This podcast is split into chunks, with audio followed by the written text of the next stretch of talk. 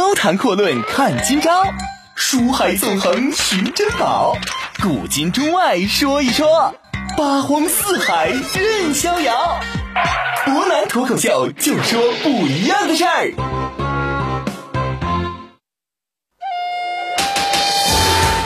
听众朋友，大家好，欢迎您收听今天的博南脱口秀。那么昨天呢，我们再跟大家讲一讲啊，这个黑风洞里边的黑熊精的故事。那么其实我们说到黑熊精，可能很多朋友对于昨天我们所讲的黑熊精的一个实力和能力，也是有了一个初步的了解。正如我们昨天所提到的啊，这位黑熊精呢，之所以有很好的机会能够被观音菩萨所看上，其实说白了，还是人家的实力到位了，最终才能获得上级的赏识。比如说，你像白骨精一样满身怨气啊，不怨别人，没有人帮助他。其实我们说成仙了道这件事儿，说白了呢，并非是常规的一个途径。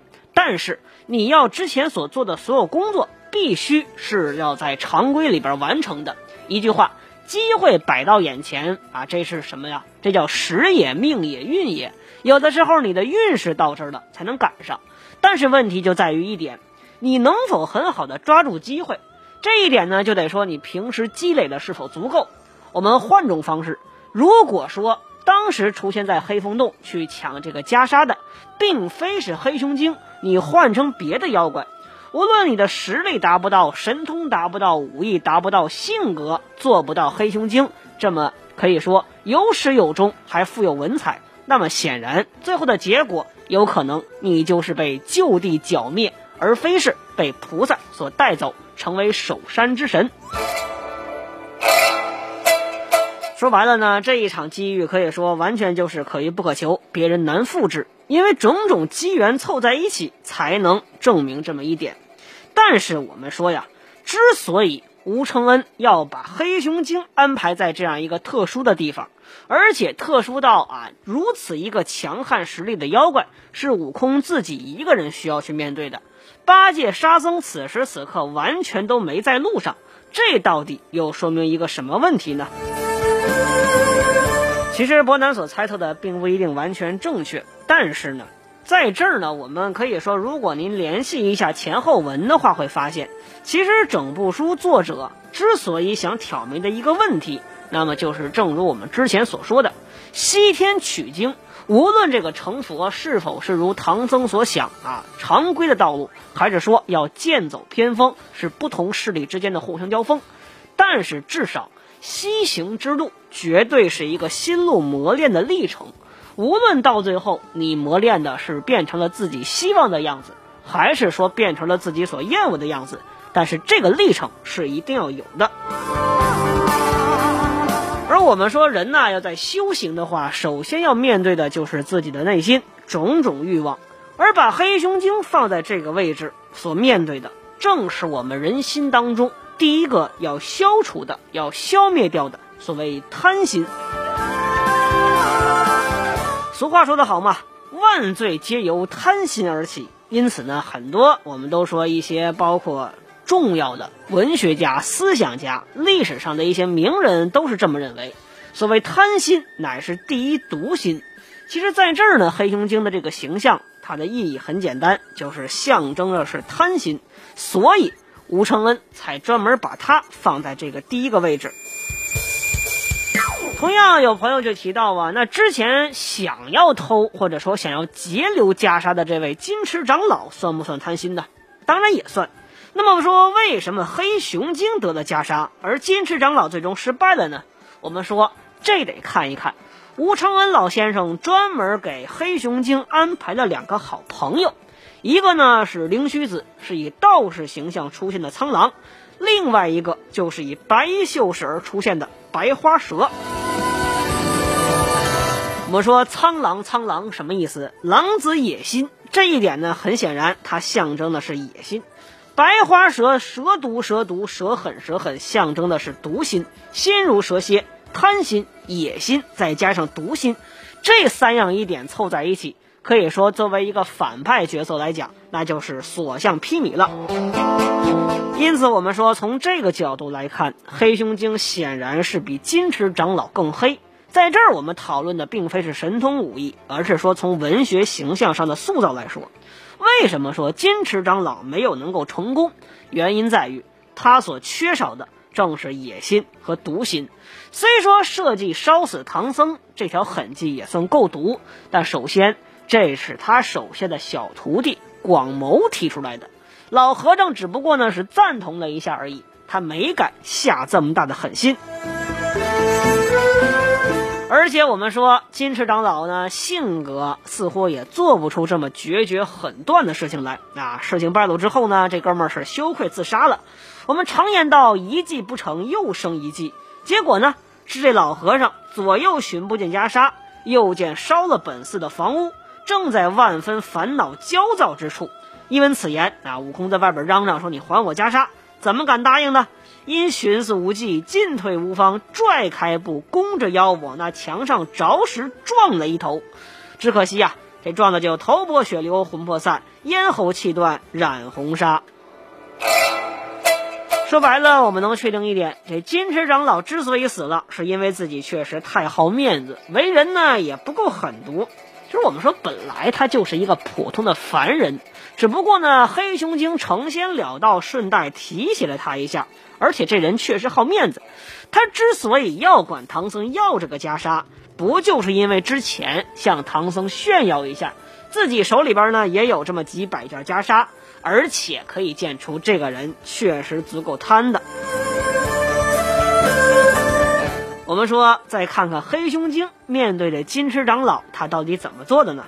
首先，对于自己的朋友金池长老，他多多少少是有一点关心之情。半夜睡觉睡到一半，一翻身啊，看到观音禅院里边着火了，心里想的第一件事是什么？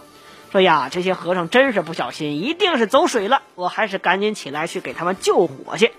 黑熊精腾云驾雾来到这儿，结果一招眼就看见这锦兰袈裟发的宝光，琢磨了一下啊，毕竟这件宝物乃是世间罕有，顺手就给抽走了，而且这火压根儿也不管了。第二次啊，悟空呢假扮成金翅长老来找这黑熊。这黑熊尽管不知道，但是心里边可以说也是打定主意了。他觉得这金翅长老呢肯定是唐僧让他过来，专门到黑熊精这要这袈裟了。于是黑熊就说：“说是管事的，把这佛衣给我藏了，莫叫他看见。”再者就是悟空连续两次来挑战黑熊精，黑熊精就承认这几件事时有时有，你能拿我怎么着？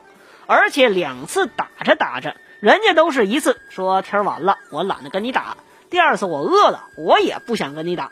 实际上压根儿没输，而且自己完全是游刃有余。这种情况之下，化成一缕清风，撤回洞了，不跟你玩了。说白了，他心里边完全是有数。而且最关键一点啊，我们说黑熊精明知道自己洞府外边有一个齐天大圣啊，可以说呢是闯祸的都头。等着要跟自己找茬，人家怎么做的？回洞接着书写请帖，邀请各山魔王前来庆会。看吧，虽然说你孙悟空啊是在外边虎视眈眈，但人家黑熊压根儿就没拿你当回事儿，仍旧要重点准备的是自己的生日派对啊。我们说袈裟呢，我就是死活不给你，你能怎么着？野心到死，可以说也是狠毒到底。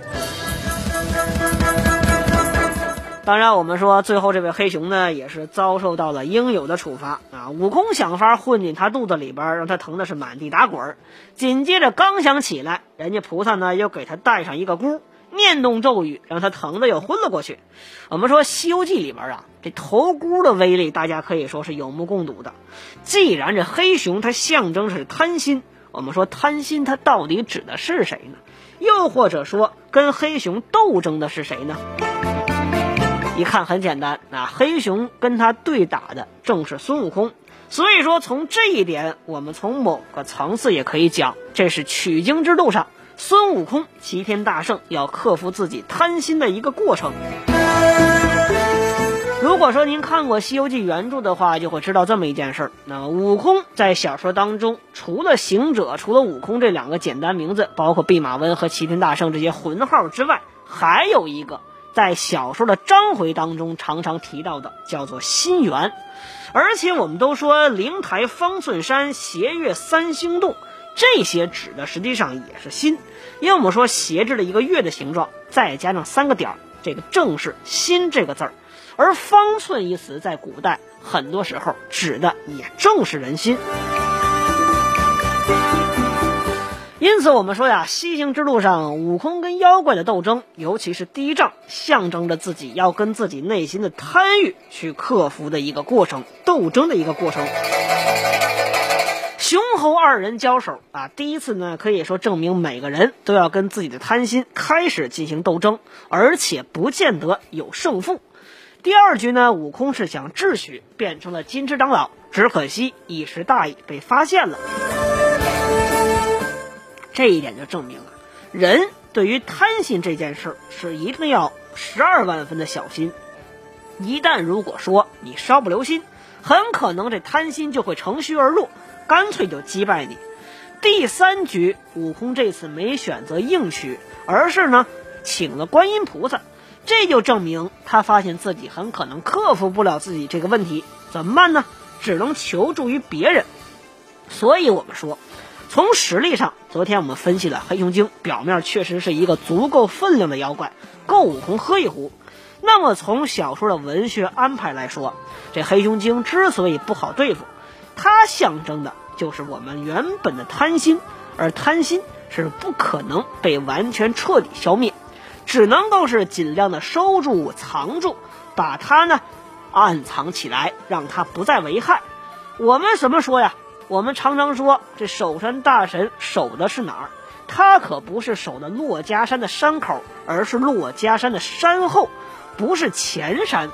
因此，我们说这一切都是吴承恩在小说当中所做的文学安排。那么，总结一句话，那我们说呢，观音菩萨在变成灵虚子，就是这个苍狼之后，悟空说的一句话叫“妙啊，真是妙啊”。是妖精菩萨呢，还是菩萨妖精呢？而观音菩萨这个时候也是笑着回了一句：“菩萨妖精总是一念，若润本来皆属无有。”说白了，所谓好人坏人，实际上很多时候就是一念之间。因为黑熊精人家最早起来本来是想救火，结果因为一念之差偷了袈裟，才引出来这一连串的事件，酿成此祸。所谓有因皆有果，有果亦有因，其实说的不就是这么一件简单的道理？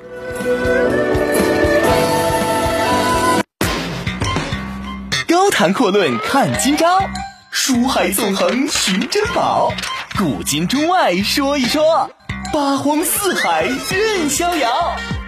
湖南脱口秀就说不一样的事儿。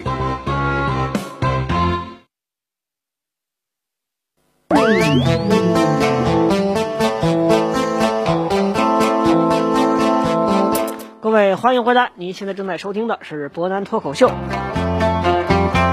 其实我们每次讲西游啊，大家心中第一所反映出来的，肯定就呢就是西游当中这些非常著名的人物，无论是说孙悟空、猪八戒，还是到后面的一些妖魔鬼怪，大部分都是什么？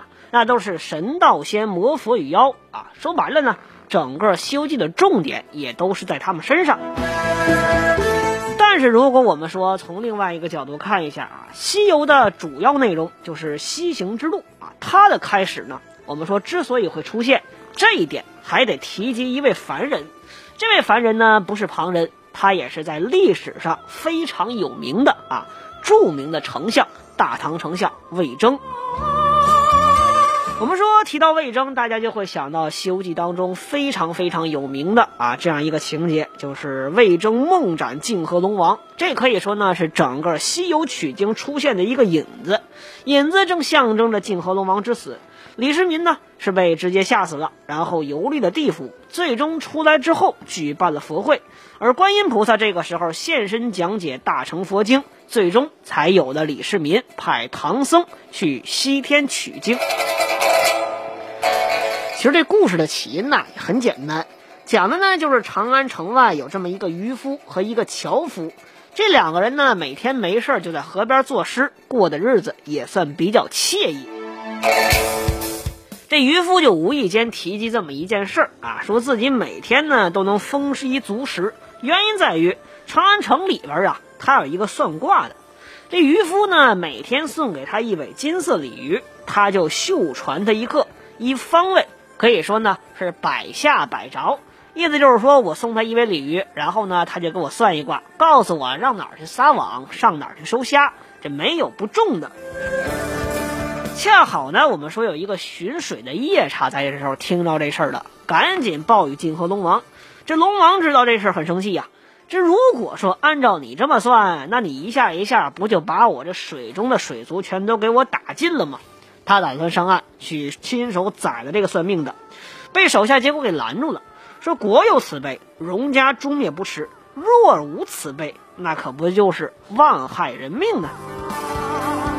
其实我们说这个事儿到此为止啊，这个算卦捕鱼的呢，龙王是占理儿的，因为真这么下去，这整个生态环境就要发生很大的情况变化。因此呢，我们说龙王啊去占理的角度，为什么最后导致他自己上了寡龙台呢？话说这泾河龙王也算比较冲动，变成一白衣秀士来见这位算卦的袁守诚。袁守诚就说了一句话。属龙的本命，属虎的相冲，寅辰乙亥虽趁合局，但只怕的是日犯岁君。这话听着挺悬，什么意思呢？我们说寅辰己亥啊，这寅呢是指虎，辰指龙，己亥两个字实际上指的就不是属相了，而是指早上九点到十一点和晚上九点到晚上十一点，他们呢在这个日卦当中是正好相反相冲，所以是冲岁的意思。这句话本意就是说。你本命属龙和属虎的相冲，龙虎相冲虽然是和局，但怕的就是你命犯太岁。其实我们说这话，袁守诚呢，并非是对泾河龙王所说，但是正好龙王来了，他说这话可以说呢是非常有深意的，意思就是说，你虽然是条龙，但呢我是虎，龙虎相冲本来是和局，咱们两个应该都是相安无事。但你倒霉的是，今天犯太岁，你要出事儿。我们说原因在于什么？龙王知道自己的神通非常大，而且呢，他专门就是来找袁守诚要收拾他的。我们说袁守诚既然会算这个卦，他心里边也非常明白这泾河龙王到底是因何而来，因此这两个人要打赌下雨这点数和时间到底对还是不对。其实我们说龙王能提出这样的条件，显然呢也是充分的准备过了，因为他自己非常明白，他作为一河之主啊，这到底下多少雨，降多少点，什么时间下，怎么下，那都是他说了算的。自己毕竟是司雨之臣嘛，这些东西只有自己都知道。回去之后呢，众水族大家心里边也非常开心啊，毕竟这个事儿呢，说什么？大王是八河都总管，私与大龙神，有雨没雨，为您所知。这算命的简直就是一派胡言。结果没想到，我们说泾河龙王突然发现，这个时时候呢，天堂了啊，天庭是降下了圣旨，那意思就是说你要下雨，而且下的点数和时间跟袁守诚所说的是一模一样的。因此，我们说龙王这个时候惊讶的发现自己所想的一切全都被袁守诚所看破了。那既然要服个输，如果说你按照天庭的意思下雨，那后边的事儿也就没了。但我们说泾河龙王这面子实在是放不下啊，又是面子的事儿啊，求胜心开始作怪。于是呢，这个时候有人就专门给他出个主意，说你只要延迟降雨时间，克扣降雨点数，你就能赢定了。我们说，本来是一件泾河龙王能够占理儿的事儿，结果呢，就是因为自己好面子，一时糊涂，生生把自己送上了寡龙台了。我们说这个故事当中啊，很简单，袁守诚呢，利用龙王自大和求胜心，把他一步一步推上了万劫不复之地。我们说，龙王找到袁守诚的时候呢，袁守诚点破了他就是龙王的身份，并且告诉他，你私自更改降雨时间，克扣降雨点数。这已经是犯了天条，你彻底玩完了。这时候龙王可以说悔不当初啊，才意识到袁守诚的厉害，那自己确实犯了天条，这一下寡龙台上是难免一刀啊，赶紧向这个袁守诚求救。袁守诚就告诉龙王啊，你呢我救不了，要斩你的呢是大唐丞相魏征，你赶紧求他的顶头上司啊，当今大唐皇帝李世民去救你。这件事儿也终于算是牵扯到了李世民。我们说袁守诚让泾河龙王去找李世民求救，那么李世民到底有没有能力去救他呢？其实我们很多人都怀疑啊，说这魏征呢毕竟是李世民的手下，那李世民说一，魏征还敢顶着干吗？但是我们要知道一个问题，泾河龙王这个时候犯的是天条，判处他该死的是玉帝。魏征呢在斩龙王这件事里面，他并非是判官。只不过是一个简单的刽子手、执行者的形象。我们说，即使李世民不让魏征睡觉，不能做梦，没时间去斩这个龙王，很有可能呢，玉帝会想个办法把魏征给招上来，或者干脆我换一个人去宰这个龙王。因此，我们说这件事儿背后呢，还是有其他的象征目的。那么说呀，为什么魏征要斩了这个龙王？魏征斩完龙王之后，这件事儿究竟是怎么样引出整个《西游记》西行故事来的？而这一切的背后还有哪些不为人知的故事呢？那么由于时间关系，今天就只能跟大家说到这儿。明天啊，应该说是周一的时间呢，我们会再跟大家详细的说一说，究竟作者是怎么样从魏征的故事引出来整个的西行取经之路。